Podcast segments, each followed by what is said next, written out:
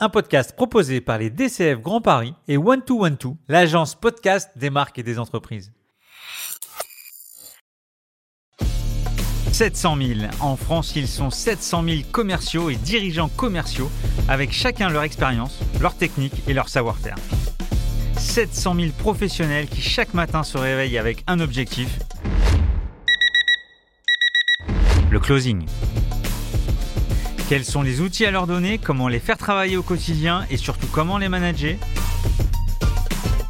Je suis Stéphane Damota, directeur commercial chez Cégide et membre actif des DCF Grand Paris et j'ai décidé deux fois par mois d'aller à la rencontre des meilleurs leaders commerciaux et de les passer sur le grill pour découvrir tous leurs secrets. Closing, c'est parti Ça faisait un petit moment qu'on attendait un professionnel du recrutement et il a accepté. Il est directeur commercial de CCLD et vice-président du collège ETI au sein des DCF Grand Paris. J'ai nommé Guillaume Pestier. Salut Guillaume. Salut Stéphane. Est-ce que tu vas bien? Bah écoute, ça va très très bien. Merci et toi? Super. Euh, J'ai ton CV LinkedIn sous les yeux. Super parcours. Je vais te laisser te présenter euh, et ainsi que, que ton rôle au sein de, de CCLD. Merci, bah, merci déjà de, m'accueillir. Euh, bon, écoute, tu, l'as dit, euh, je suis euh, aujourd'hui directeur commercial au sein du groupe euh, CCLD et j'ai plus particulièrement en charge l'animation du coup des commerciaux, de l'ensemble des équipes commerciales au sein du groupe, que ce soit auprès de collaborateurs que, j'anime en direct vraiment sur la partie des, solutions en recrutement, que un certain nombre d'experts plutôt sur nos activités de, de conseil. Voilà mon, mon rôle chez CCLD. Et plus globalement, si tu as quelques chiffres concernant CCLD On est une structure qui, sur nos activités de recrutement, fait à peu près 1500 recrutements par an. On est une centaine de collaborateurs en, en France euh, et une présence nationale avec une dizaine d'agences situées sur l'ensemble du territoire. Est-ce que tu peux nous faire un, un éclairage sur, sur ce marché des, des cabinets de recrutement et plus spécialement des cabinets de recrutement dédiés au métier de la vente? Oui, alors le, marché des, cabinets de recrutement, c'est un marché qui est quand même assez éclaté. On a historiquement, on compte à peu près 2000 cabinets de recrutement en, France, sans compter, on va dire, toute la, partie des structures de travail temporaires qui parfois sont comptabilisées dans, dans les chiffres des, des cabinets, puisqu'ils ont aussi des activités mais disons à peu près 2000 cabinets en France, dont 80% ont moins de 5 salariés. Donc, toi, c'est un, marché qui est quand même extrêmement éclaté avec beaucoup de petites entités. Et euh, finalement, on va retrouver un gros noyau dur qu'on va appeler plutôt de, gros cabinets, c'est-à-dire de, de, structures qui ont plus d'une dizaine de collaborateurs, voire une cinquantaine de collaborateurs, et qui là va représenter voilà une centaine, une centaine d'entités à peu près sur le sur le marché euh, français. Euh, donc après, tu le disais, il y a euh, différentes typologies de cabinets. Il y a des spécialistes, spécialistes sur les métiers de la, vente en particulier ou du commerce dont on fait euh, partie. Là, le spectre est encore beaucoup plus resserré. Si on parler que des, des cabinets, euh, on va dire plutôt une portée nationale, je crois qu'on doit se tenir une, une, dizaine à peu près en France à, à avoir vraiment ces, ces, spécialisations. Merci pour, euh, pour cet éclairage. Quelle est la, la proportion de valeur de CCLD eh bien, écoute, euh, on présente régulièrement CCLD comme le, le, premier cabinet de conseil en recrutement augmenté de talents en France. Euh, donc c'est euh, c'est un modèle euh, pour le coup qui a été créé par par CCLD et, et qui vise au-delà du côté spécialiste que tu évoquais tout à l'heure sur les métiers de, de la vente à, à, accompagner nos clients sur les trois grandes dimensions qui impactent la performance en recrutement d'une entreprise. Ah, ça me fait sourire parce que côté Cégide aussi, on, on, utilise le terme d'augmenter avec euh, la comptabilité augmentée ou la gestion des flux augmentée. Donc je vois que ce, ce, cette terminologie fait, fait mouche euh, sur plusieurs marchés je vois qu'on a dû inspirer même Cégide, ça me fait, ça me fait plaisir. Euh, sache en tout cas que le, le terme recrutement augmenté, c'est même un terme qui a été déposé hein, par, euh, par CCLD. Euh, c'est un terme qu'on a utilisé, euh, je, je, pense, en, en, premier il y a maintenant 3, 3 ou 4 ans. On a, euh, on a été un petit peu les, les pères du recrutement augmenté, si je puis dire, à, à l'époque, pour concevoir un petit peu ce, ce modèle euh, qui vise à accompagner l'entreprise sur ces trois grandes dimensions je, sur lesquelles je pourrais revenir, mais qui effectivement ont un impact fort sur la performance en recrutement des entreprises. Est-ce qu'on peut revenir sur ces trois dimensions? Oui, bien sûr. Écoute, la première, la première dimension, c'est celle qu'on va appeler l'acquisition de talent. Je pense que c'est un sujet qui, qui, concerne pas mal d'entreprises en ce moment. On regarde des, effectivement des, des, activités de recrutement depuis ces six derniers mois, on va dire acquisition de talent, c'est comment, notamment dans ces contextes de, de sursollicitation et de, de profusion d'offres, euh, réussir à se différencier finalement et ou à utiliser les, les, outils ou méthodes qui sont les plus efficaces pour capter des talents. Alors pour ça, nous on a finalement créé une agence de communication RH, ça fait une dizaine d'années maintenant, qui accompagne nos clients tout aussi bien finalement sur euh, le conseil euh, d'utilisation des meilleurs outils ou des meilleurs dispositifs pour capter les, meilleurs talents et puis aussi bien sûr les accompagner sur leur marque employeur. Et c'est une agence qui vient nous aussi nous aider sur la partie cabinet pour finalement mettre à nos dispositions de manière assez régulière euh, les outils qui sont les plus performants pour capter ou se différencier sur le marché, euh, sur le marché des candidats. Donc ça, c'est vraiment la première brique, euh, si tu veux, de, du recrutement augmenté, qui est l'acquisition de talents. La deuxième, qui est plutôt le cœur historique d'un cabinet de recrutement, habituellement, c'est l'évaluation de, de talents. C'est ce qui est plutôt notre, notre cœur de métier et qui consiste là plutôt à aider les entreprises à identifier finalement les meilleurs talents une fois qu'on a réussi à les capter. Et on a développé en particulier sur ce sujet-là des, des outils ou méthodes innovantes euh, pour notamment se concentrer sur l'évaluation des compétences comportementales. On pourrait y revenir si, si ça t'intéresse, mais on a notamment beaucoup travaillé sur des sujets euh, d'approches comme l'assessment center euh, ou encore la création de nos propres référentiels de compétences pour vraiment aller identifier les, dimensions clés qui impactent la performance, notamment dans la fonction commerciale. ça, c'est la partie évaluation de talents. Et puis la dernière brique, c'est l'engagement des talents. Euh, là aussi, on parle beaucoup d'engagement des, des, collaborateurs depuis, euh, depuis quelques années. Notre objectif sur cette activité-là, c'est d'accompagner l'entreprise via un certain nombre de dispositifs pour sécuriser la meilleure intégration et engagement possible des collaborateurs dans, dans l'entreprise. Alors ça peut être effectivement au travers des, parcours d'intégration, euh, le parcours de développement de leurs compétences, euh, mais aussi d'ailleurs en accompagnant leur, euh, leur manager, puisque tu le sais bien Stéphane, dans 70% des cas, on ne quitte pas son entreprise mais son manager. Quelle est la, la part d'activité en fonction de ces trois, ces trois sujets? Alors, le gros de notre activité euh, reste l'évaluation euh, des talents ou le recrutement des, talents. C'est l'activité euh, historique, je dirais, de, CCLD, qui va représenter un peu plus de 80% aujourd'hui de notre, de notre activité quand même majoritairement. En quoi vous êtes innovant Tu, m'as lancé la perche, donc je la prends sur les soft skills, les comportements? Vous bossez sur quelle matrice Quels sont vos, vos tools?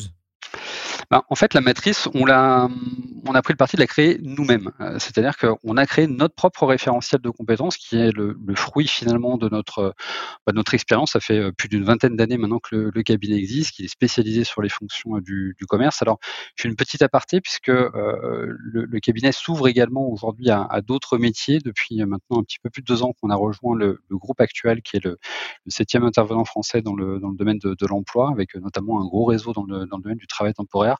On travaille aussi d'autres verticales métiers comme les métiers de la compta finance, euh, IT digital et, ou les métiers de l'industrie parenthèse fermée, c'est quand même important. On reste dans cette notion de spécialisation, mais sur d'autres métiers.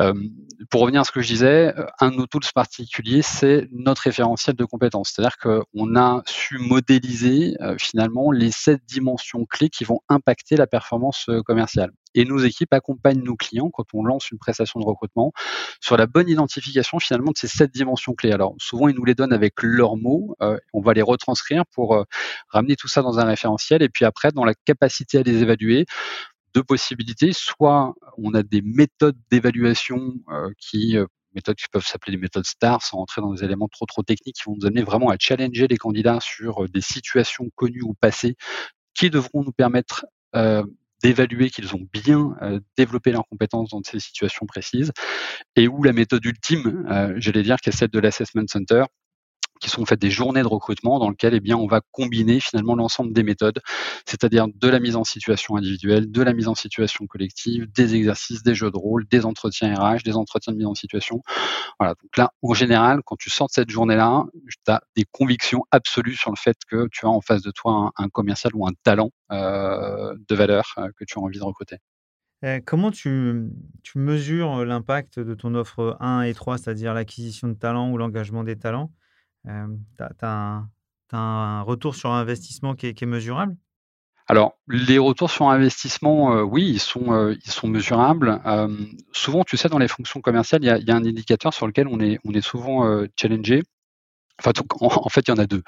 C'est en combien de temps vous êtes en capacité de recruter, monsieur? Euh, Et le deuxième sujet, c'est est-ce qu'on va avoir un collaborateur qui durablement va réussir euh, dans, l'entreprise, ce qu'on pourrait ramener finalement au, turnover. Euh, sur le premier sujet, je ne sais pas si tu partages d'ailleurs ton, ton, ton, partage m'intéresse sur le sujet, mais en, moyenne, on estime que le turnover des fonctions commerciales est à peu près de 15%. je ne sais pas si c'est quelque chose que tu observes toi aussi en fait tes, différentes équipes de sales. Volontaire ou involontaire? Tout confondu, globalement. D'accord. en général, on observe, nous, à peu près 15% sur, euh, sur le marché. Ce qu'on sait, c'est que les clients qu'on accompagne, on arrive à réduire ce turnover à peu près de moitié, c'est-à-dire à 8%, c'est plutôt notre moyenne au niveau national de turnover. Donc ça nous arrive évidemment d'avoir à gérer des, remplacements chez, euh, chez nos clients, mais globalement, on divise quand même par deux ce, turnover. On arrive même à le descendre de manière encore plus drastique, quasiment par trois, euh, quand on utilise les méthodes d'assessment center, ce qui est a priori en tout cas à peu près logique, puisque finalement on va beaucoup plus loin dans l'évaluation des compétences et donc on réduit euh, très nettement notre capacité à se tromper, en tout cas sur le, fait que la personne ait des compétences intéressantes. Donc ça c'est souvent le premier métrix. Euh, le deuxième, il est, je te disais, plutôt sur les délais de recrutement. Là aussi, euh, je te ferai peut-être juste un éclairage sur l'assessment center. En général, on divise par deux les délais de recrutement en utilisant ces, ces méthodes-là, notamment parce qu'à l'issue de la journée d'assessment, tu sais prendre une décision. Donc, versus un process un peu plus classique où des fois tu fais un, deux, trois, quatre entretiens ça traîne en longueur. Pendant ce temps-là, tu as le temps de perdre quatre fois le candidat qui s'est fait happer déjà par, par quatre concurrents. Là, au moins, à l'issue de la journée, tu mobilises tout le monde et tu prends une décision. Donc, on va beaucoup plus vite. Quand j'entends ça, ça me fait forcément penser à l'intervention de Saïf, que tu connais bien, qui nous avait parlé du changement de paradigme où c'est plus le, candidat qui séduit, mais l'entreprise qui séduit. Quand tu nous mmh. expliques que grâce à l'assessment, on arrive à convertir plus facilement un candidat, est-ce que tu es d'accord avec Saïf? Alors oui, je suis d'accord parce que finalement, euh, on travaille aussi son attractivité. Euh, euh, j'ai beaucoup d'entreprises qui ont des freins des fois sur le sujet de l'assessment en disant mais attendez, c'est déjà compliqué de trouver un candidat. Vous êtes en train de m'expliquer, vous allez m'en mettre huit en salle pour finalement me permettre de recruter on a fait un certain nombre d'études sur euh, justement auprès de nos, candidats pour savoir comment ils avaient vécu les, assessments. La réalité, c'est que souvent, euh, ils vivent en termes d'expérience candidat une journée qui est quand même extrêmement riche euh, pour eux. Non seulement on va leur permettre pendant une journée de véritablement exprimer leur potentiel, de démontrer qu'ils ont des compétences, là où parfois quand même se le dire, on a des process de recrutement en entreprise qui sont quand même ultra light, c'est-à-dire ça se résume à une bonne vieille bibliographie finalement de ce que tu as fait. Est-ce que véritablement tu as eu la capacité de démontrer tes compétences ou ton savoir-faire? Franchement, des fois, c'est aléatoire au moins quand ils sortent de ces journées-là, ils savent que euh, bah, ils auront pu donner leur maximum, on leur aura présenté l'entreprise, ils auront vu leur N plus 1, parfois même régulièrement le N plus 2, les services RH. Donc, euh, ils vivent finalement une journée en tant que candidat qui est extrêmement riche. Et même s'ils ne sont pas retenus finalement, bah, ils auront pris une journée qui leur aura appris sur eux euh, et où comment valoriser leurs compétences. Et donc, c'est des méthodes. Alors, il faut que ce soit animé évidemment avec beaucoup de bienveillance, mais malgré ce qu'on pourrait penser, qui sont plutôt plébiscités ou de plus en plus plébiscités aujourd'hui par les candidats. Et au moins, ils se libèrent une journée et derrière, ils ont un retour. qui anime ces journées? C'est des experts chez nous euh, qui sont euh, formés euh, sur ces sur ces méthodes, donc que l'on forme et qu'on forme non seulement à l'évaluation, mais aussi à animer. On a c'est des vrais animateurs hein, pour le pour le coup. Il y a des règles extrêmement précises pour le coup qui conditionnent la réussite de, de ces journées. Donc, on a des experts qui sont qui font quasiment que ça, hein, pour le coup, animer des assessments pour pour nos clients. Et puis, on forme aussi nos clients parce que, pour le coup, évidemment, on convie l'ensemble de nos clients à ces journées-là. Il faut quand même qu'on leur partage un certain nombre de, de, pratiques, mais on les aide véritablement quand même dans ces journées parce qu'on a en plus digitalisé l'ensemble des outils d'évaluation. Donc, finalement, en début de journée, ils ont une tablette, tout leur expliquer. Ils peuvent scorer les candidats avec des des petits bonhommes qui sourient euh, ou, euh, ou, qui tirent un petit peu la tête. Donc c'est assez facile, on leur explique ce qu'ils doivent observer, comment. Voilà, donc on a facilité au maximum euh, les prises d'informations pour fiabiliser et objectiver leur l'évaluation et synthétiser en fin de journée. J'ai deux questions qui me viennent à, l'esprit. La, première, c'est est-ce que c'est arrivé d'avoir des journées où tu as huit candidats, l'entreprise mobilisée, N plus 1, plus 2, plus 3, et à la fin de la journée, personne n'a trouvé chaussure à son pied ce serait mentir que de dire ça nous est jamais arrivé. maintenant, objectivement, c'est extrêmement rare pour une raison, une raison première, c'est que finalement, on concentre sur ces journées-là des candidats qui sont présélectionné déjà à multiples reprises. C'est-à-dire qu'avant d'arriver en journée de recrutement, on n'est pas situé dans une journée qui est une réunion d'information. On dit bah, qui veut vient, il y a de la lumière, entrez. Euh, les candidats qui sont là, c'est déjà une sélection extrêmement fine d'un cahier des charges qui nous a été donné par euh, par notre client. Donc euh, on les a passés déjà une fois, deux fois, trois fois, quatre fois euh, finalement avant d'arriver en, en, salle, avec déjà un certain nombre de tests, des revalidations de motivation, des dossiers à remplir, etc., etc. Donc peut finalement arriver à l'issue de ces journées-là sans recrutement, mais franchement, ça nous est arrivé extrêmement rarement. La deuxième question, elle est un peu plus, euh, un peu plus tendue. Euh, est-ce que c'est arrivé de mettre deux employeurs pour qu'à la fin, euh, non. ça se, ça, se combat pour avoir le bon, le bon candidat? Oui, je, je vois l'idée, mais non. Idée, non ouais, ouais, c'est une idée. Écoute, en tout cas, qui, qui mérite d'être d'être réfléchie, mais qu'on a d'ailleurs évidemment déjà réfléchi. En fait, euh, pourquoi on ne le fait pas? Parce que, tu, tu, je le précisais tout à l'heure, en fait, on va construire un canevas et ou des mises en situation qui finalement sont le reflet des compétences que l'on souhaite observer pour le client. Donc le niveau attendu pour un client est évidemment différent bah, d'un client euh, d'un client à un autre. Alors tu pourrais me dire ouais mais Guillaume attends euh, un sales B2B euh, dans le domaine du service finalement que ce soit pour Pierre Paul Jacques on recherche peut-être à peu près les mêmes compétences c'est pas complètement faux. Néanmoins, euh, on souhaite vraiment garder une dynamique véritablement de personnalisation. Tu parlais tout à l'heure de, de, de, candidats euh, très sollicités par le, par le marché. Euh, je crois que c'est important aussi que l'entreprise qui soit là puisse valoriser son projet, ses hommes, sa façon de faire, euh, et, et, on crée aussi une rencontre finalement pendant ces journées-là entre un employeur et euh, des candidats. Donc aujourd'hui, notre façon de faire, c'est en tout cas plutôt de voilà avoir une dimension euh, plutôt privilégiée euh, de cette rencontre. Merci. Euh, si on vient sur la, le panel de la fonction commerciale entre du SDR ou DIRCO, CCLD s'adresse plutôt à quelle population? Écoute, on recrute sur, euh, sur l'ensemble de la chaîne de valeur finalement de la fonction commerciale. On va du SDR au directeur commercial. Après, comme je te le disais tout à l'heure, on fait à peu près 1500 recrutements par an. Donc, le gros de nos activités, quand même, nous amène à accompagner les entreprises sur ce qui crée d'ailleurs les plus grandes difficultés à recruter, c'est-à-dire vraiment sur les forces euh, opérationnelles. Je pense que le, le plus gros, euh, je dirais, de, nos recrutements aujourd'hui. Si tu vas sur notre site, euh, tu dois avoir à peu près 700 offres euh, en ligne. 80, 80% vont se situer sur des postes qui sont entre 40 et 80 000 euros de rémunération. globalement, voilà ce qui te donne un petit peu la tendance des, des, métiers sur lesquels on est positionné. mais bon, si tu prends en dessous et ou au-dessus, ça représente quand même plus d'une centaine de postes pour le coup, donc c'est quand même relativement important aussi. On met souvent en, exergue que le social selling ne fonctionne pas en fonction de certaines industries ou certains segments de marché.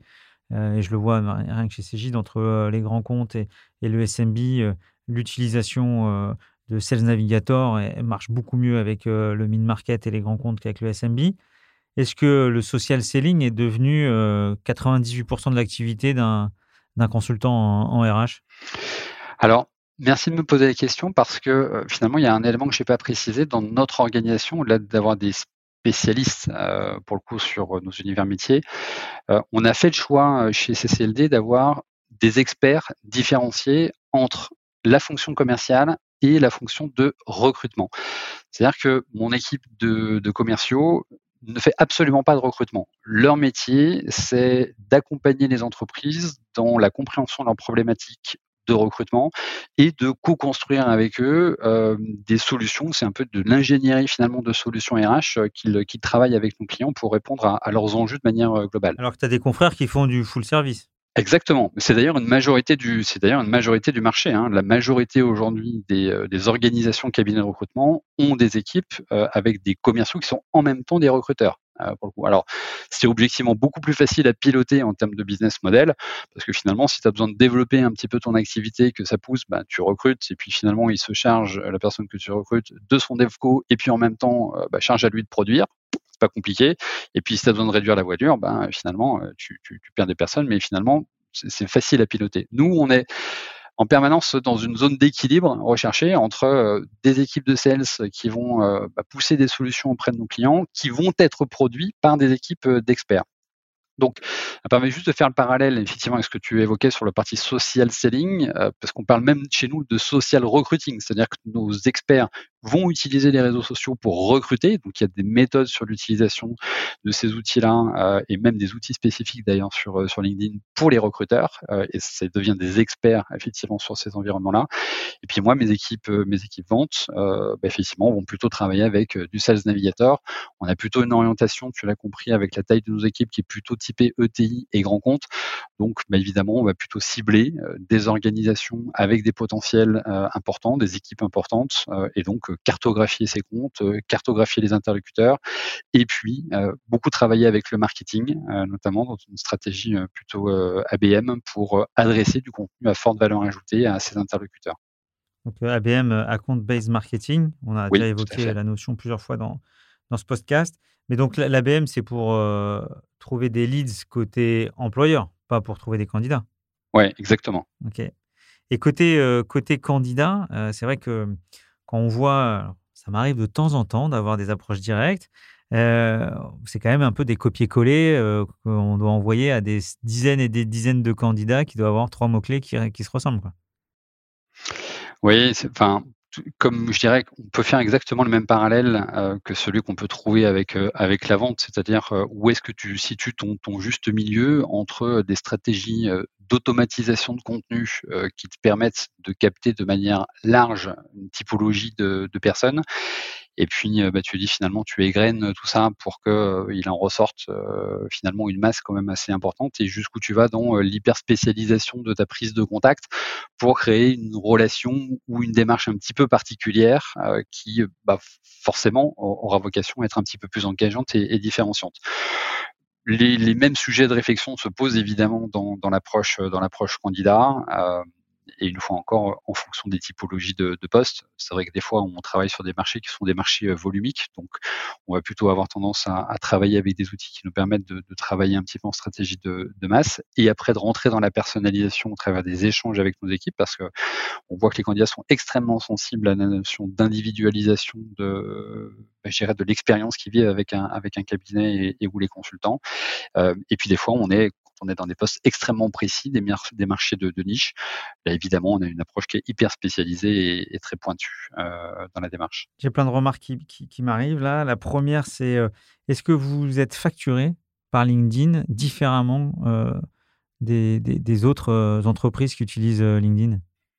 En fait, LinkedIn propose différents produits. C'est-à-dire que tu as des produits commercialisés par LinkedIn dont euh, la cible sont les entreprises de recrutement. Donc, ils ont des versions, si tu veux, qui s'appellent des versions recruteurs, pour le coup. Donc, ils le facturent différemment par ce biais, euh, par ce biais-là. C'est-à-dire que c'est des outils particuliers. Et en dehors de LinkedIn, euh, dans le monde du recrutement, il y a, il y a une autre. Monster, c'est fini. Enfin, quelle autre base on, on utilise?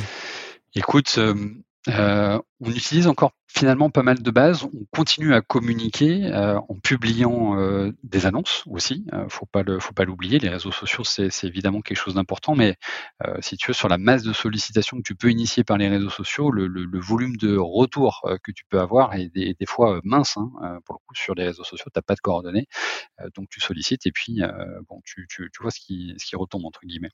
Indeed reste quelque chose de solide, apparemment. Indeed reste quelque chose de solide, oui, tout à fait. Tu as un certain nombre d'acteurs euh, qui restent solides. Hellwork euh, est un, est un acteur euh, solide aussi.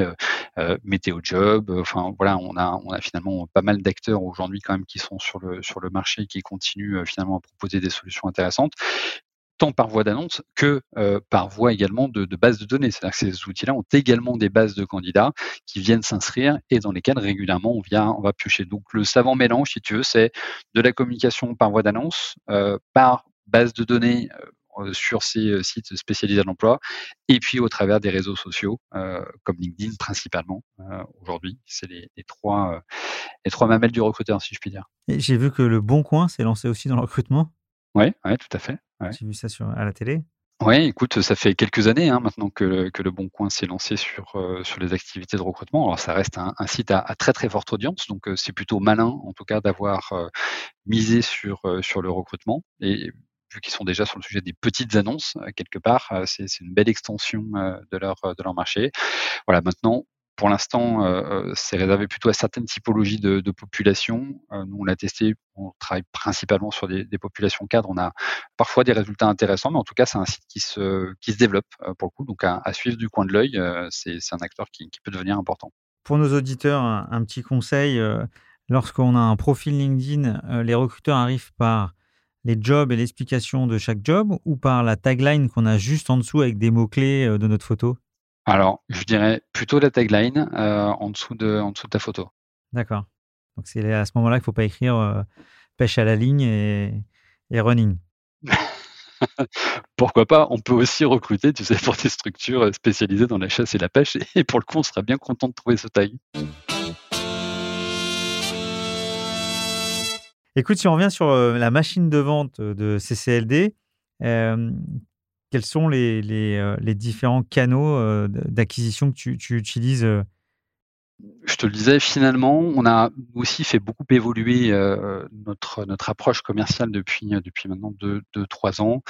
on utilise, on, en lien avec ce qu'on disait, beaucoup de, social selling, euh, parce qu'on a une stratégie effectivement qui vise à, cibler des entreprises à fort potentiel de recrutement. Euh, donc, euh, on va les cartographier par, par le biais de ces outils. En plus, les, les outils Sales Navigator permettent d'identifier la taille, si tu veux, des, des équipes dans les entreprises. donc, forcément, des organisations qui, par exemple, ont d'une centaine de commerciaux, pour nous, c'est forcément quelque chose d'intéressant et on sait cartographier ces informations-là par, par ce type d'outils. Donc, ça, c'est intéressant. Après, on peut plugger euh, l'outil euh, l'outil Sales Navigator à d'autres outils. Ça, c'est aussi euh, ce qui est intéressant pour, pour faire de la convergence de, de data. Donc, on s'est plugué ça aussi à notre CRM qui nous donne d'autres d'autres data. Euh, on va après utiliser d'autres outils qui nous permettent aussi de, de voir ce qu'est l'activité de recrutement des entreprises euh, et leur volume de recrutement sur sur des années, euh, les saisonnalités. Voilà, donc partie de typologie de métier. Donc, on sait aller screener par un certain nombre d'outils justement ces informations là pour ensuite euh, eh bien travailler euh, travailler ces cibles plutôt sur des, cycles moyens longs, surtout par l'apport de valeur. Euh, voilà, donc c'est là où rejoint finalement la, dimension marketing. On travaille maintenant depuis un petit peu quasiment trois ans avec une direction marketing avec laquelle on travaille beaucoup sur de la création de contenu, recherche de contenu, comment apporter de la valeur à nos clients. et ça donne évidemment des, prétextes de contact et ou de sollicitation à nos commerciaux qui sont un petit peu plus évolués et intéressants que bonjour, j'ai vu que vous recrutiez, laissez-moi vous présenter CCLD. Pas de SDR chez, chez CCLD Pas encore, c'est un vrai sujet de réflexion. Pas encore, mais on y viendra peut-être, probablement. Tu as parlé de recruteurs aujourd'hui. Combien de recruteurs euh, consultants vous avez euh, chez CCLD Quasiment 70. Quasiment 70. Donc, tu vois, effectivement, sur la, centaine de collaborateurs dont je te parlais tout à l'heure, tu vois que ça constitue le, gros de nos équipes. Et qui a le pouvoir? Les recruteurs ou les gens du business? Je ne sais pas si j'ai le droit de répondre à, cette question-là.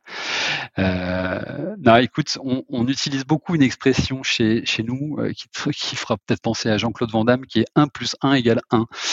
Pourquoi on utilise cette, formule-là? Parce qu'on a vocation à dire que euh, un directeur du développement commercial plus une équipe de recruteurs au service de la satisfaction d'un client.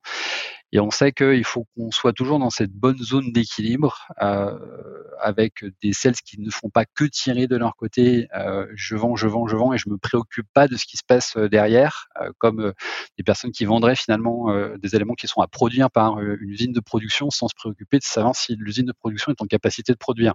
C'est un peu la même, c'est un peu la même mécanique. Donc finalement, si on a des équipes de sales qui tirent du business, qui rentrent du business euh, pour, le, pour le coup, mais que derrière, on n'est pas en capacité de le produire parce que peut-être ils n'ont pas fait leur job en termes de conseils.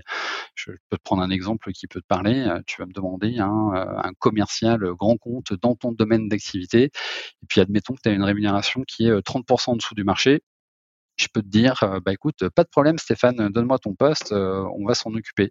Bon, la réalité, c'est qu'on a beau avoir des équipes euh, d'experts qui ont tous les outils qui vont bien et que tu as peut-être une super marque, employeur, ça va quand même être extrêmement compliqué de, réussir à te, satisfaire. Donc on peut rentrer finalement, alors évidemment, s'il n'y a pas de business, nos équipes sont quand même extrêmement dépendantes, hein, elles ont besoin du business pour pouvoir travailler.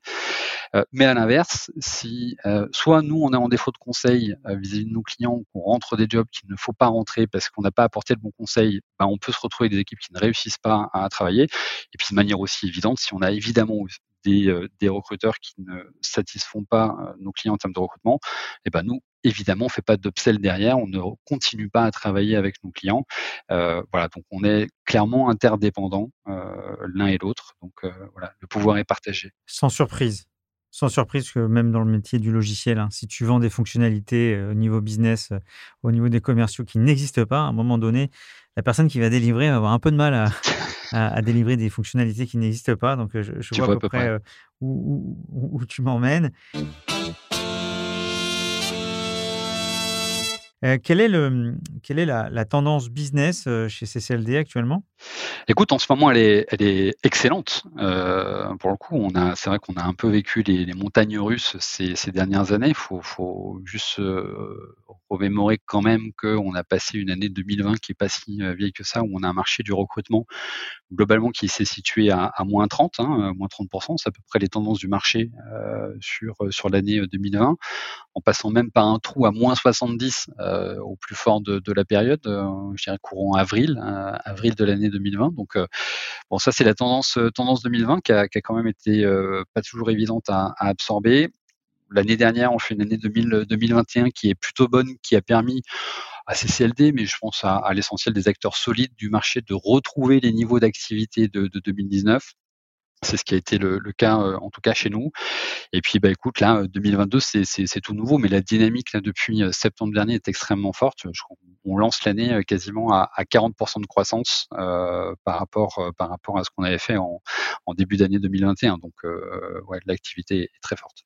Donc, quand on voit ce chiffre plus de 40%, ça veut dire qu'on est dans un momentum où les employeurs recrutent, mais les candidats changent de job aussi.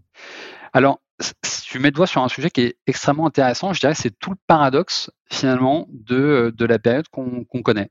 C'est-à-dire que euh, on a une offre finalement qui, est à profusion. On a, quand on interroge les candidats, des candidats qui se disent euh, ouverts aux opportunités comme jamais. C'est-à-dire que si tu sur les dernières études qu'on a pu faire paraître, on a huit candidats quand même sur 10 qui nous disent qu'ils ont envie de changer de job. Et pour autant, plus des deux tiers sont en poste. Donc, euh, tu dis, bon, il y a quand même le marché candidat est, là. Et finalement, de manière paradoxale, un, on observe que le volume de candidatures sur les offres, il est divisé par deux. C'est-à-dire que ça ne répond plus aux annonces euh, concrètement, euh, ou ça répond beaucoup moins. Euh, et on a des entreprises qui, qui ne réussissent pas à recruter, et qui nous disent tous les jours, mais on ne trouve pas de candidats. Donc c'est assez paradoxal finalement la situation, la situation qu'on vit. On a un peu ce, côté schizophrénique entre une offre très importante, des candidats qui disent qu'ils veulent bouger, et en même temps, les entreprises ne réussissent pas à recruter.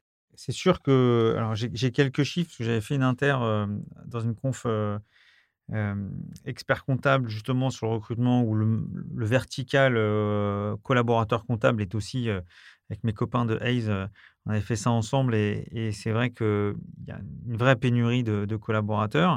quand tu vois, je crois que c'était une étude de, de, de OpinionWay avec Microsoft, quand tu vois que pour changer 58% des candidats veulent de la flexibilité dans leur boulot, 90% de la convivialité, 85% une boîte respectant le RSE, 42% une boîte étant avec des outils numériques les plus performants euh, possibles. On voit que le niveau d'exigence des candidats il a, il a explosé.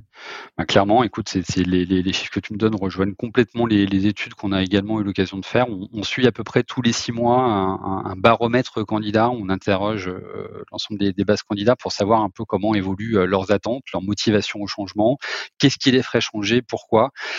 Euh, ce qui ressort, écoute, rejoint complètement ce que, ce que tu dis, c'est-à-dire que en tout cas l'envie au changement, euh, c'est précisé. C'est-à-dire que les trois raisons principales déjà qui font aujourd'hui qu'un candidat euh, va plutôt vouloir changer d'entreprise, euh, c'est un, le management et ou le manque de reconnaissance. On revient un petit peu à un sujet qu'on abordait tout à l'heure, c'est-à-dire que c'est quand même un des facteurs clés hein, aujourd'hui, la façon dont on considère les, les collaborateurs d'entreprise et dont ils sont pilotés l'envie d'entreprendre et ou de changer de vie. Alors ça, c'est un truc assez nouveau finalement qui a vraiment été impulsé par la, période Covid qu'on a vécue. Ça a amené à des remises en question personnelles euh, extrêmement profondes. Donc, euh, il veulent partir dans le Derzac, faire complètement autre chose euh, et puis et puis changer complètement de, vie, de job, de région. C'est un élément déclencheur, mais on, le voit. Ça, ça corrobore le, chiffre du Big Quit aux États-Unis où cet été 4,3 millions d'Américains ont voulu, ont changé de job. Et quand tu creuses sur la catégorie, c'est essentiellement des gens qui avaient des métiers assez durs, avec peu de sens et qui étaient prêts à, plus facilement à changer de vie. exactement. et puis, alors là aussi, c'est toujours rattaché finalement à la période qu'on a traversée à travers le, Covid, qui a quand même changé beaucoup de, de sujets socialement. c'est la façon dont ils ont vécu la crise à l'intérieur de l'entreprise et de ce que celle-ci a révélé de l'entreprise en termes de valeur. Euh, et, ça me permet de faire le lien d'ailleurs souvent sur ce qui aujourd'hui ressort comme étant des éléments extrêmement forts d'attente des candidats vis-à-vis de leur futur employeur. Souvent, ce qui ressort en premier lieu, c'est un sujet d'adéquation de valeur. C'est-à-dire que euh, on a pu avoir quand même dans beaucoup d'entreprises euh, une, une, période qui a quand même été compliquée, c'est-à-dire dans la façon de gérer le télétravail, dans les notions de confiance qu'on peut être accordées aux, collaborateurs, tu vois, dans cette dans cette période-là, qui concrètement a pu écorner euh, ce contrat de confiance qu'il pouvait y avoir des fois entre des salariés et une entreprise euh, en, particulier. Donc le, le sujet des, valeurs, euh, tu parlais de politique RSE, je crois, juste avant, ça c'est devenu des éléments, des éléments clés auxquels s'attachent maintenant nombre d'entreprises pour effectivement travailler ces, sujets-là et, aussi, on parle beaucoup d'entreprises à mission hein, de, de, plus en plus. Donc ça c'est devenu un, élément clé, le, le, sujet du management également dans l'entreprise. Donc ça c'est le management, c'est le troisième. Tu as dit changer de région, entreprendre, changer de vie. Et le troisième de, de, votre étude, c'est le, le, management Ça, c'est les motivations au changement. Exactement. Euh, maintenant, c'est intéressant parce que tu as ce qui te fait changer et pour autant, il y a ce qui te fait acheter une entreprise ou une proposition. C'est pas tout à fait la même chose. Alors, ce qui te fait partir, c'est les trois éléments dont on a parlé. Ce qui va te faire acheter une proposition, euh, pour le coup, toi, dans la capacité à attirer un candidat, ce qui regarde souvent en premier lieu, c'est le sujet des valeurs de l'entreprise. Est-ce que ça correspond à mes valeurs? Parce que souvent, ça a été des éléments qui ont été écornés de cette année. Là, il y a un élément qui est par contre un élément clair, et alors ça se voit d'autant plus sur les fonctions commerciales en ce début d'année, c'est la rémunération. Euh, il y a 6, 7, 8 mois en arrière, quand la période était encore un peu compliquée, on parlait euh, des valeurs, du management, de l'ambiance au travail, etc., etc. La rémunération n'était pas forcément le sujet principal. Là, depuis le début d'année, en tout cas fin d'année, début d'année, la rémunération est un élément clé. Et ce qui est plutôt logique hein, dans une dynamique où l'offre est extrêmement importante. Donc là, la REM, pour le coup, si tu n'es pas placé correctement en REM en ce moment, en début d'année, c'est très, très, très compliqué de recruter. Euh, et dernier élément, c'est l'ambiance de travail ou cadre de travail. Donc, euh, équilibre pro-perso, on revient à ces sujets-là, euh, c'est-à-dire bah, notamment le flex office. Est-ce que l'entreprise a des accords de télétravail? Combien de jours par semaine? Les candidats nous disent non, mais à moi, moins de deux jours de télétravail, je prends pas en fait. Euh, le, ça m'intéresse pas. Enfin, ça paraît quand même complètement old school d'entendre une boîte qui ne fait pas de télétravail et moins de deux jours de télétravail quand même. Sur du tertiaire classique, hein. Tu, vexeras peut-être certains de nos auditeurs, mais ça existe encore euh, pour le pour le coup. Alors je suis d'accord, ça fait un peu old school, mais justement, c'est-à-dire que toutes les entreprises qui n'ont pas franchi, en tout cas tous ces sujets-là de modernisation sur un certain nombre de, sujets, concrètement euh, ont les plus grandes difficultés à, recruter euh, pour le coup. Et puis ben après, sinon pour les autres, ça devient une norme. C'est-à-dire que de toute façon, c'est un élément qui est un élément qui n'est plus un élément différenciant, mais par contre, c'est un élément indispensable. Donc tu l'as, c'est bien, c'est pas suffisant, mais par contre, euh, c'est un élément euh, euh, rédhibitoire. C'est un peu comme, dans une vente, ça c'est un, un deal breaker qu'on appelle ça. Moi, je rebondis sur l'aspect management. Je trouve qu'on vit une période assez, assez trouble pour les managers commerciaux parce qu'on explique ce qu'il ne faut plus faire on explique vaguement ce qu'il faut faire avec des concepts. Et je suis le premier hein, à parler d'entreprises libérées, de management participatif, euh, d'application des méthodes lean dans le, dans, le management euh, sales. Mais au final, euh, la, prise idéale, ou en tout cas la refonte de la bonne méthode, ça demande un, travail, j'ai envie de dire, quasi scientifique pour redispatcher cette, nouvelle façon de manager Et d'ailleurs, c'est assez difficile de transmettre ça aux candidats. Moi, je le vois chez Cégide. On a, j'en profite, sinon ma talent acquisition, Marion, Marion Beau, elle, elle va pas être contente si je parle pas des quelques postes ouverts chez Cégide à Paris, en field et à Lyon en sédentaire. On en a près d'une dizaine, donc n'hésitez pas à m'envoyer des messages en, MP. Je sais pas si j'avais le droit de le faire, mais je, me suis pris au jeu.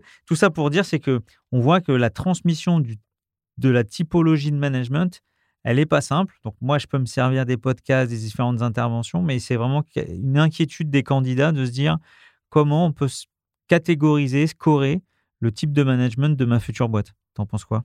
C'est une question qui, revient souvent, oui. Euh, on parlait d'ambiance de, travail et justement, euh, comment est-ce qu'on va être managé? Euh, Souvent, la question nous est abordée de manière un petit peu indirecte au travers des outils. En disant, en fait, c'est quoi les outils que je vais avoir à disposition pour travailler? Pour prospecter, euh, pour développer du client. Et souvent, ça leur donne un indicateur euh, sur quand même la modernité euh, de l'approche commerciale finalement de la structure et par voie de conséquence de la façon dont ils vont être pilotés, managés. Euh, quand tu euh, vas aborder les sales en disant, ben bon, tu as, un CRM et puis euh, tu vas te piloter exclusivement au volume de calls et nombre de rendez-vous et ton taux de transfo. Alors évidemment, ça reste quand même des éléments qui sont importants pour, pour tous les directeurs commerciaux que, que nous sommes pour, pour avoir des métriques, on va dire, sur l'efficacité commerciale. Pour autant, on parlait tout à l'heure de, de, social selling ou euh, du marketing. En quoi le marketing est impliqué aujourd'hui dans de la génération de, de leads? Où on se situe? Est-ce que euh, je vais, je vais être accompagné finalement par rapport à, tout ça? Et ça, souvent, ça en dit beaucoup euh, sur l'approche managériale finalement que vont avoir les les entreprises et, du coup ce que recherchent les candidats. Donc souvent, nous on le voit de manière un petit peu détournée de cette manière-là. Et puis euh, euh, souvent ce qu'on qu'on observe aussi, c'est euh, dans bon, finalement la, la, la, capacité à confier davantage de, de responsabilité ou d'autonomie. On parlait de flex office tout à l'heure. Euh, Est-ce qu'on a des managers euh, barre de fer? Et à un moment donné, il faut absolument être euh, à 8 heures euh, pétante au travail, euh, faire ton horaire de, de boulot, euh, ou est-ce qu'on se concentre plus sur le sur le, le chemin, comment le faire, que sur voilà des, des, éléments de présence par exemple? C'est un, petit peu tout bête, mais voilà, c'est souvent des parle un peu de modernité du, management euh, et de relations de confiance. C'est des éléments euh, qui ressortent souvent dans les attentes et ou questions des candidats. En entendant ta réponse, ça m'a fait penser à, des, réactions qu'on a euh, Quand tu es, sur des postes de DIRCO, que tu es en troisième ou quatrième ligne de ta phase de recrutement, où tu arrives avec le candidat, bon, tu as switché de X réunions, tu rentres dans le game du recrutement, et puis là, tu vas chercher dans les entrailles pour voir euh, ses compétences, euh, sa connaissance du cycle de vente, etc. Et puis tu te rends compte que tu as une pépite face à toi. Et petit à petit, l'entretien se transforme de mise en compétition, en exercice, à big, big séduction et à essayer de commencer Gros storytelling. Exactement. Et ce momentum, je trouve qu'il est, il est assez particulier de, je passe du test à la séduction et je trouve, je trouve ça assez, assez drôle. Et je pense que le candidat te voit arriver avec tes gros sabots quand tu commences à te transformer dans ta, dans ta façon d'appréhender le, recrutement. Moi, j'espère que les futurs candidats m'ont pas entendu. écoute, j'ai une question. tout à l'heure, je disais euh, prise de pouvoir euh, côté euh, consultant, recruteur, VS, gens du business. Comment vous faites avec la pénurie de candidats, Alors, on risque d'être un petit peu provocant. Finalement, je serais tenté de te dire, il n'y a pas de pénurie de candidats. Ou en tout cas, il n'y a pas de problème de sourcing en France notamment pour un sujet qui, était, évoqué, et ça va faire le lien d'ailleurs avec juste ce que tu disais, c'est que tu as quand même en France 23 millions de profils LinkedIn. Je ne sais pas si tu as la population active française en tête. Il y a 28 millions d'actifs. Donc, on peut quasiment en conclure que la totalité de la population active française est sur LinkedIn. C'est pour ça que je trouve que LinkedIn, il devrait vous facturer quand même plus cher au métier du recrutement, euh, la, mise à disposition. Attends, on ne sait pas s'ils nous écoutent, n'en parle pas trop fort. Euh, non, mais en revanche, là où je veux en venir, c'est-à-dire qu'en en fait, il n'y a plus, euh, versus peut-être des environnements cabinet de recrutement qu'on pouvait connaître il y, a, il y, a, 20 ou 30 ans, où le, le cabinet, si tu veux, c'était un peu le, euh, le détenteur du, du CV. il avait ses petites bases cachées que personne ne connaissait, euh, qu'il qui, entretenait avec euh, grand soin euh, et, qui était son trésor de guerre tout ça a complètement volé en éclats. Aujourd'hui, tout le monde est visible de partout, sollicitable tout le temps, n'importe quand pour le pour le coup, notamment par le biais des, réseaux sociaux. Donc ça fait complètement exploser le, le, sujet de la lisibilité. Donc en fait, le vrai problème, c'est pas tant aujourd'hui de trouver un candidat, en tout cas de l'identifier à partir du moment où tu as un tout petit peu de moyens et du temps et de la ressource, et souvent d'ailleurs les entreprises en, manquent, euh, c'est souvent pour ça qu'ils nous appellent, finalement tu peux trouver des, candidats si tant est que tu n'as pas un profil qui, qui n'existe pas sur le marché. Le vrai sujet finalement aujourd'hui pour réussir à recruter, c'est comment réussir à le capter. C'est ça en fait le vrai sujet. C'est quelle expérience candidat différenciante je suis moi entreprise en capacité de faire vivre ou de proposer finalement un candidat pour lui donner envie de répondre, pour lui donner envie de s'intéresser à mon entreprise, pour lui donner envie de s'engager dans un process de recrutement. Tu parlais de storytelling, c'est exactement en tout cas la démarche dans lesquelles les entreprises aujourd'hui doivent s'engager. Euh, c'est-à-dire que euh, finalement, euh, quand tu vas aller chercher, imaginons que tu es sur un marché de niche et, et tu peux pas être trop ouvert sur le sujet de la compétence, sur lequel on revient juste après, mais imaginons que tu as un très faible volume de candidats qui peuvent correspondre à, ce qui t'intéresse. Un, bah déjà, il va falloir que tu payes bien, voire mieux, probablement, que, ce qu'il a aujourd'hui, sinon tu le capteras pas. Mais indépendamment de ça, c'est quoi ton marché, c'est quoi ton projet, c'est quoi ta valeur ajoutée quel est le projet finalement qui va m'apporter de la valeur, qui va faire en sorte que je te rejoigne. Donc le sujet du storytelling devient indispensable. On, parle, qualifie tout ça de, travail de la marque employeur euh, d'une manière générale. On peut mettre tout ça dans ce, grand fourre-tout souvent que euh, on veut mettre sous la marque employeur. C'est beaucoup plus fin que, que ça. Mais le vrai sujet, en fait, il, est là. C'est pour ça que beaucoup d'entreprises travaillent ces sujets de communication, de communication de la marque ou comment la marque peut être utilisée à des fins de, de, marque employeur. Tu as parlé de compétences comportementales. Euh, donc là, si je comprends bien, tu parles ok du storytelling, de l'attractivité, de la... et on le voit bien hein, parce que euh, on a eu euh, au dernier épisode Anna de Hogo qui arrive à recruter des femmes euh, d'un autre secteur d'activité pour faire euh, de l'assurance, euh, du courtage en assurance. Et puis, quand on voit d'autres startups qui arrivent à recruter des dizaines et des dizaines de SDR Bac plus 5 pour faire de la paye ou pour faire de la compta, cette attractivité, je la comprends. Ce que, ce que je voudrais creuser avec toi, c'est les sujets de compétences comportementales. Comment tu fais pour valider des compétences comportementales? Est-ce que ça prend plus de temps? Est-ce que c'est différent? VS, je vois le CV, il a fait la même chose chez le concurrent. Euh, je vois qu'il sait, lui connaît le vocabulaire. Il a même en plus des clients, il a des leads quasi qui sont, euh, qui sont chauds à, transmettre chez moi. Et je vais peut-être fermer les yeux sur quelques comportements parce que je vais aller chercher de l'expérience. En fait, le plus compliqué, c'est déjà de se poser la question sur quelles sont les compétences comportementales dont j'ai besoin. En fait, souvent, ce qui est négligé en entreprise, c'est le fait qu'il y ait un vrai travail aligné d'ailleurs entre les directions opérationnelles, commerciales et les directions RH pour s'entendre sur ce que sont justement les compétences comportementales. Donc tu mets le doigt en fait sur le vrai sujet. Moi régulièrement quand je vais euh, échanger en entreprise sur ces sur ces sujets-là, je, vais essayer d'utiliser de, des, des, termes choisis, mais je vais avoir des directions commerciales. Je sais que c'est pas ton cas Stéphane, mais qui vont me dire écoute, moi, les RH, elles pipent rien au métier de la vente, euh. Donc, ça sert à rien, effectivement, qu'on parle de ce sujet-là. Et puis, des services RH qui vont me dire, à l'inverse, écoute, tu sais, les directions commerciales, euh, Guillaume, ils s'intéressent pas aux compétences. En fait, ils s'en foutent, ils savent même pas ce que c'est qu'une compétence. Une fois que j'ai dit ça de manière un petit peu caricaturale, euh, mais c'est malheureusement quand même souvent ce qui se passe, c'est pas quand même extrêmement fréquent que ces deux directions-là se parlent, eh bien, un moment quand même, euh, il faut se poser la question de dire comment est-ce qu'on travaille ensemble pour identifier ce que sont ces compétences comportementales. Alors, je ferai une petite parenthèse en disant heureusement, il y a des experts qui sont aussi là potentiellement pour accompagner les entreprises quand c'est un petit peu compliqué, parce que c'est un, vrai sujet d'experts. Mais pour autant, euh, le, vrai sujet est là. Et c'est comment est-ce qu'on s'aligne sur ce dont on a besoin véritablement pour pouvoir ensuite poser le curseur et après se poser la question de comment est-ce qu'on va l'évaluer euh, véritablement. Et parmi les zones d'évaluation, bah, ce qui est le plus prédictif, euh, pour le coup, c'est la mise en situation. Parce que quand tu parles de comportement, un comportement s'observe. Donc, bah, si tu crées des méthodes et outils qui permettent d'observer un comportement, alors euh, c'est ce qui te permettra d'avoir la meilleure prédictivité pour évaluer que le, comportement est, OK par rapport à ce que tu recherches. J'ai en tête euh, une société comme AWS, qui est la filiale informatique d'Amazon. Quand on dit filiale informatique, c'est le poumon de l'EBITDA d'Amazon, mais chez AWS, c'est sept rendez-vous. Sept entretiens et on voit un certain volume.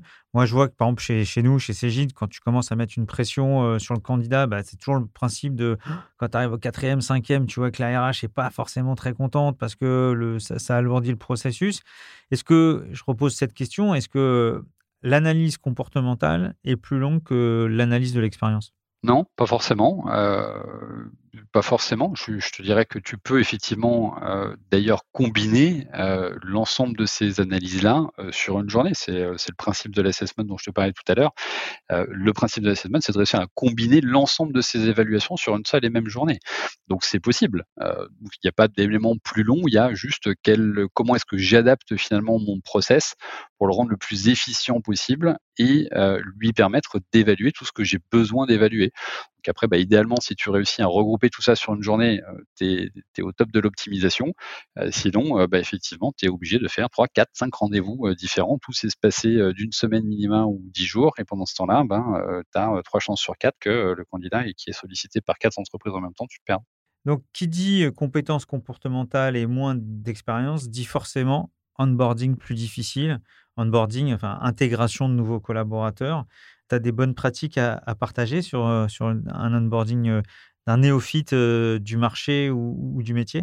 Oui, il y a, y a, pas mal de, de, choses qui peuvent être, qui peuvent être faites. de manière très pratico-pratique, nous, on, on propose aux entreprises typiquement de, faire passer certains types de tests euh, qui, sont, qui sont assez connus sous le, côté de test des couleurs. Je ne sais pas si ça te parle. Euh, tu sais, on parle de comportements rouge, jaune, vert, bleu, etc. Moi, je suis, moi, je suis bleu et vert. Non, c'est pas vrai. je n'en doute pas une seconde. On utilise, nous, par exemple, typiquement ce, type de test, en tout cas, non pas comme un élément d'évaluation, mais justement pour aider l'intégration d'un collaborateur dans l'entreprise et d'aider le manager et son nouveau collaborateur à créer tout de suite euh, une bonne compréhension en fait de l'approche comportementale de, l'un et de l'autre et de comment communiquer efficacement ensemble. Euh, sans rentrer dans, tous les détails, on, sait qu'effectivement certains profils couleurs euh, peuvent être complètement opposés et donc la perception en termes de communication ou de comportement peut faire qu'on peut vite se retrouver dans des zones de tension au démarrage de, pour le coup d'un collaborateur et dans la relation avec son manager et qui peuvent être rapidement déminés, en tout cas en ayant une bonne compréhension de, l'autre et de la façon dont il fonctionne. Donc ça, typiquement, ça peut être des choses assez faciles finalement à, mettre en place. Euh, souvent, les RH ont ce type d'outils ou les connaissent et ça crée tout de suite déjà un lien ou un échange euh, qui permettent, euh, une fois encore, à un manager et son collaborateur de, mieux se comprendre et, du coup d'éviter les, les non-dits. Ça, c'est un, premier, un premier élément. Après, euh, je dirais que pour le reste, euh, on, reste évidemment sur un parcours qui, euh, qui doit mêler tout aussi bien un accompagnement, je dirais, sur, sur la culture, culture d'entreprise, formation produit, du, du training aussi pour, pour être efficace assez vite et, pas quelqu'un laissé dans son coin qui, qui, doit tout apprendre tout seul, de l'accompagnement avec, avec les équipes. Je dirais rien de très novateur, je dirais, sur ce sujet-là, mais par contre, il faut le faire. Euh, et, on a encore beaucoup d'entreprises euh, qui apportent pas suffisamment de soins à ça. Euh, et puis, c'est le soin de la petite attention, c'est-à-dire que quand le collaborateur arrive, qu'il soit véritablement attendu. Et quand je dis véritablement attendu, ça passe par plein de petites attentions. c'est qu'il arrive sur son bureau, il y a son ordinateur, c'est paramétré, il y a son téléphone, c'est paramétré, il a son parcours d'intégration qui est balisé, il voit tout le monde, il voit les RH, il sait quand il va les voir, comment il va les voir, il a un manager qui est là, qui est et là pour son arrivée. Donc ça peut paraître bête tout ce que je suis en train de dire, mais ça montre l'attention, en tout cas aussi, que tu portes à ton collaborateur, le soin que tu apportes à intégrer euh, un collaborateur, et ça en dit beaucoup. Euh, souvent, un collaborateur, quand il intègre l'entreprise, pense dire, voilà, on s'occupe de moi, et c'est l'entreprise qui va prendre soin de moi. Pour moi, le maître mot, c'est vraiment de tout rédiger ou tout enregistrer quand on a la chance d'utiliser euh, Procast notamment pour onboarder les, les nouveaux collaborateurs à travers la voix mais vraiment de tout rédiger et de tout enregistrer.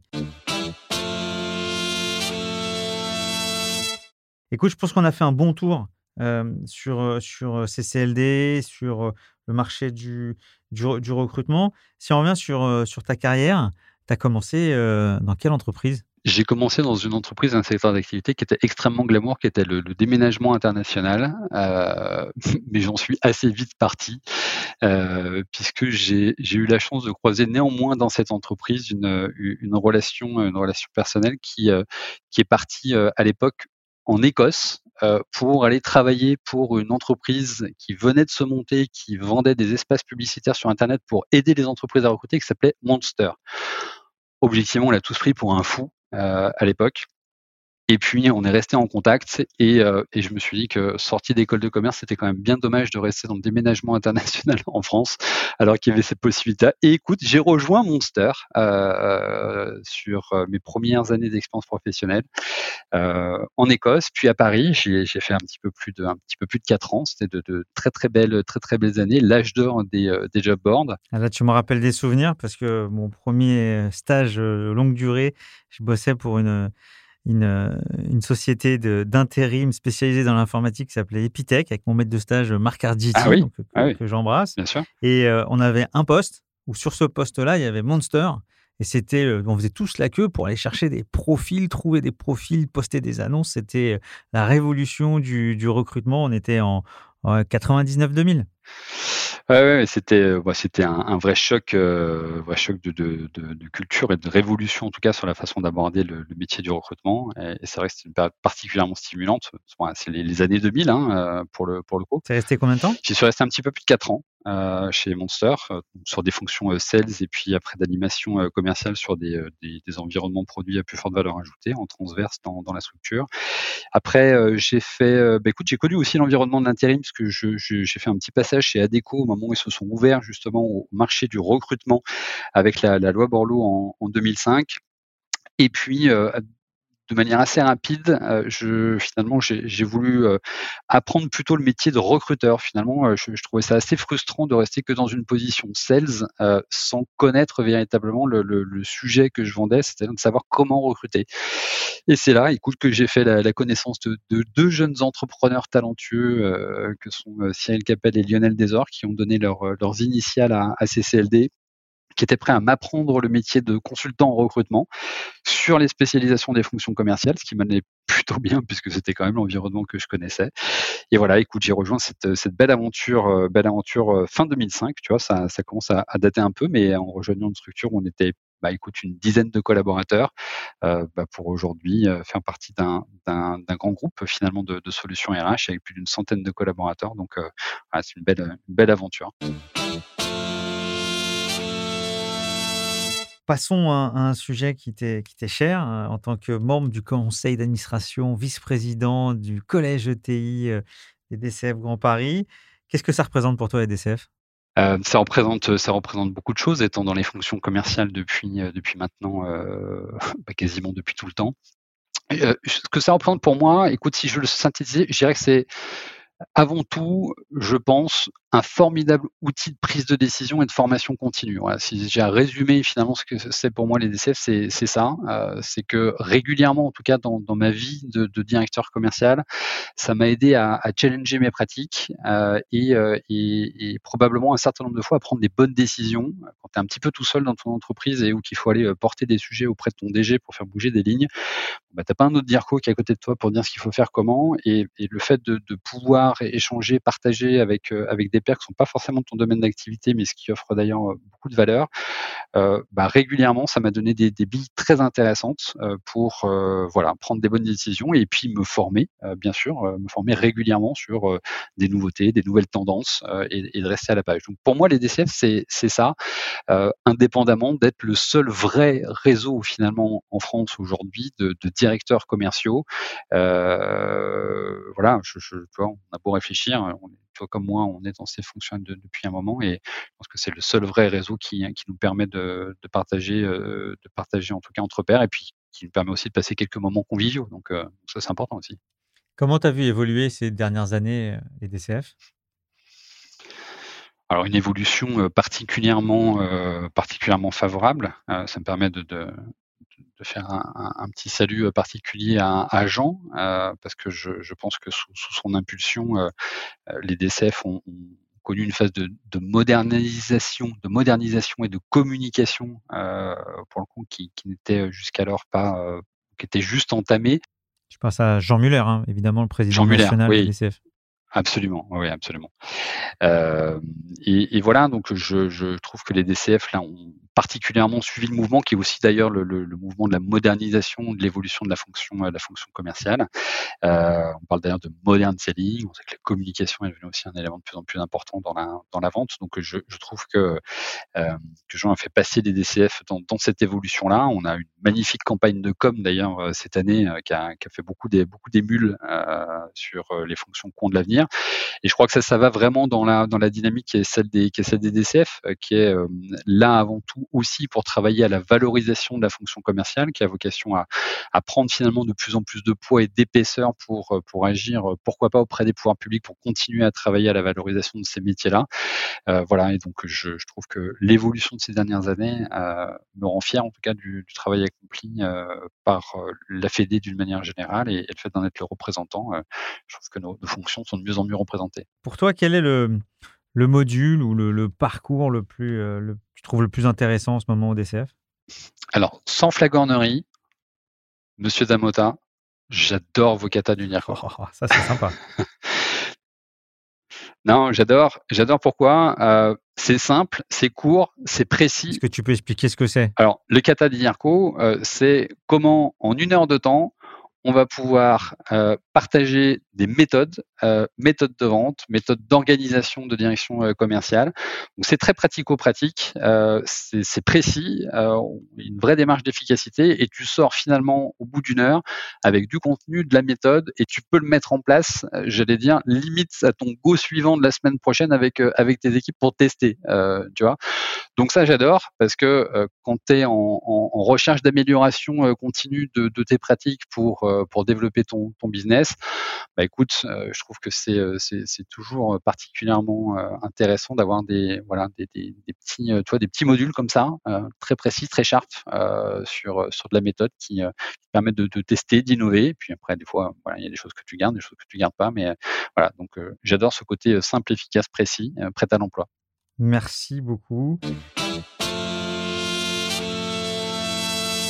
Justement, puisqu'on parle d'amélioration continue, comment toi tu progresses? Je pense que le, plus gros pas que j'ai eu à faire ces, dernières années, c'est de faire entrer euh, véritablement le, le, ce que je pourrais même appeler le modern selling dans notre acte de, vente, euh, ce qui n'était pas le cas il y a quelques années, euh, indépendamment même d'une démarche aussi de conseils à, à fin de valeur ajoutée. Et, et, et, ça, clairement, c'est euh, aussi grâce au DCF, tu vois, que j'ai pu euh, prendre à un moment donné de la hauteur sur notre organisation, challenger mes pratiques, euh, challenger aussi, euh, prendre des billes pour challenger ma direction générale parfois pour faire changer euh, des lignes une on a connu une période de, crise. Hein, euh, c'est euh, en tout cas il y, a, deux ans qui, t'oblige des fois à vouloir changer de braquet, aller dans une direction ou dans une autre. Bon, tu plutôt intérêt à, tourner du bon côté et appuyer fort euh, pour y aller, au risque des fois d'aller dans le mur. Mais en tout cas, faut y aller avec un certain nombre de, convictions. Vraiment les DCF m'ont apporté euh, m'ont apporté ça en tout cas. Euh, on a eu beaucoup d'interventions euh, ces, ces deux trois dernières années sur des, des voilà l'évolution des, des, pratiques. Je pense à, quelques quelques partenaires comme Europhone qui nous ont fait des, des, des euh, je dirais des interventions super sympas. Tu vois, on parlait des SDR euh, tout à l'heure, euh, entre SDR et ou externalisation euh, pour le coup de la, ressource, c'est des, vrais sujets de réflexion. Et je trouve que ça c'est extrêmement extrêmement riche pour challenger ton organisation commerciale. Tu internalises, tu externalises. Où est-ce que tu, comment est-ce que tu revois ton organisation pour le coup, les, les différentes les différentes strates. Donc, écoute.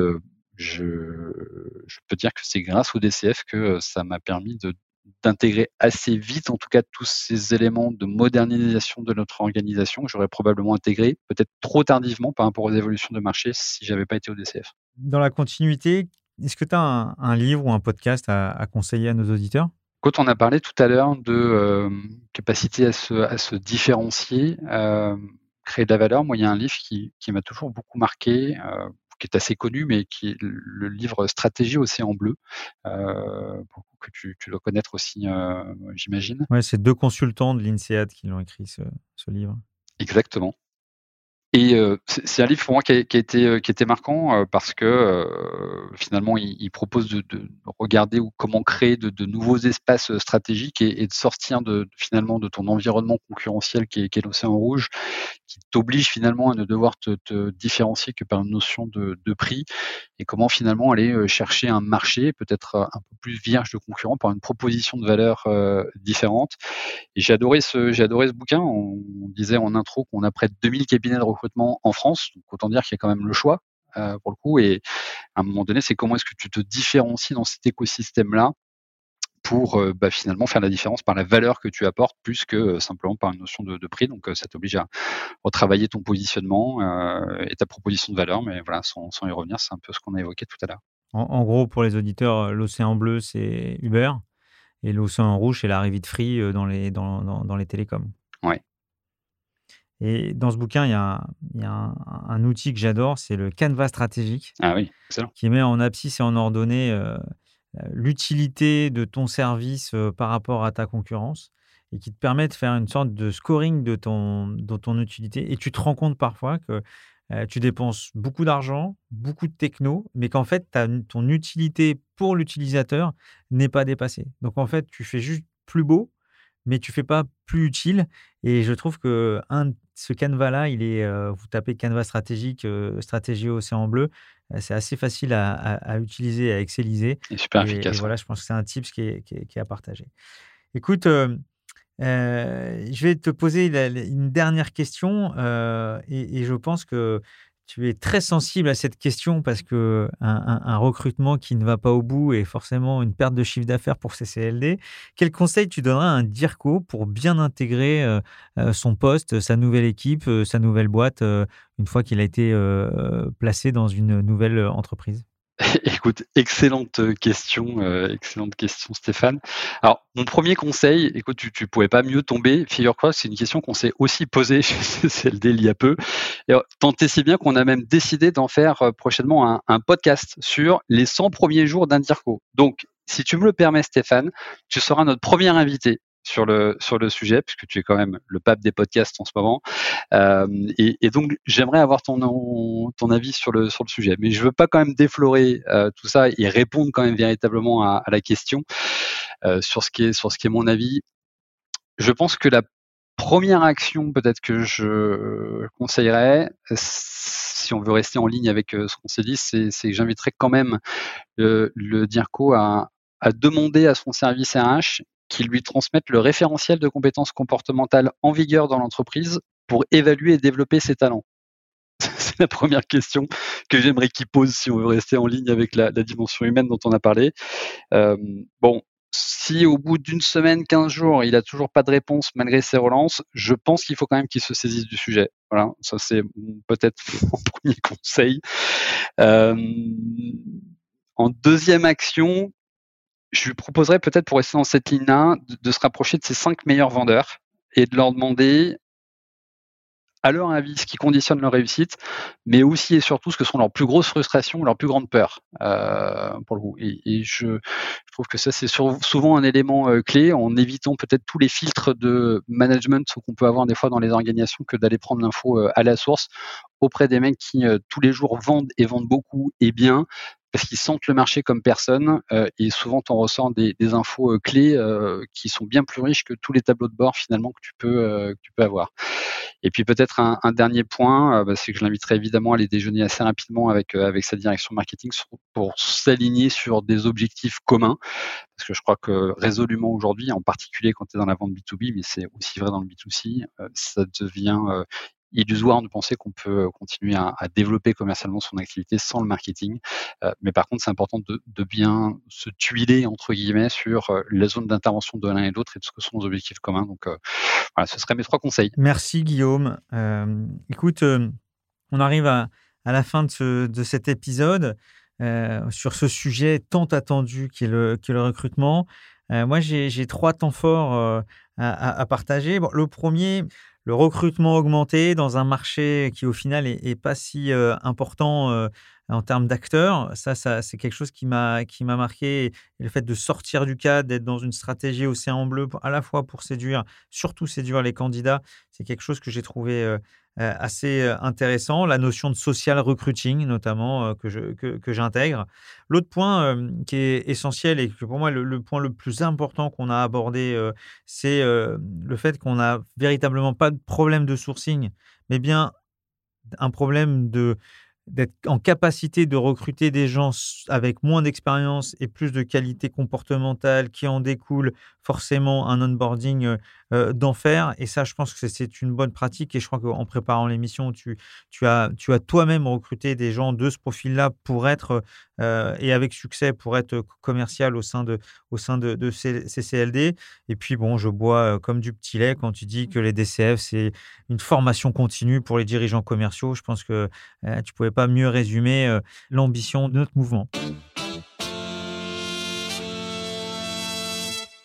Merci, merci Guillaume de t'être prêté au jeu. À vous qui nous écoutez, comment vous l'avez trouvé? Venez en parler, réagir sur nos réseaux sociaux ou nous proposer quelqu'un, un parcours, un profil à qui vous aimeriez faire passer nos entretiens. Merci pour votre écoute. Alors Guillaume, t'en as pensé quoi? Écoute, je reviens quand tu veux. À très vite alors pour euh, un, nouveau closing sur, euh, sur le recrutement. Salut Guillaume. Salut Stéphane.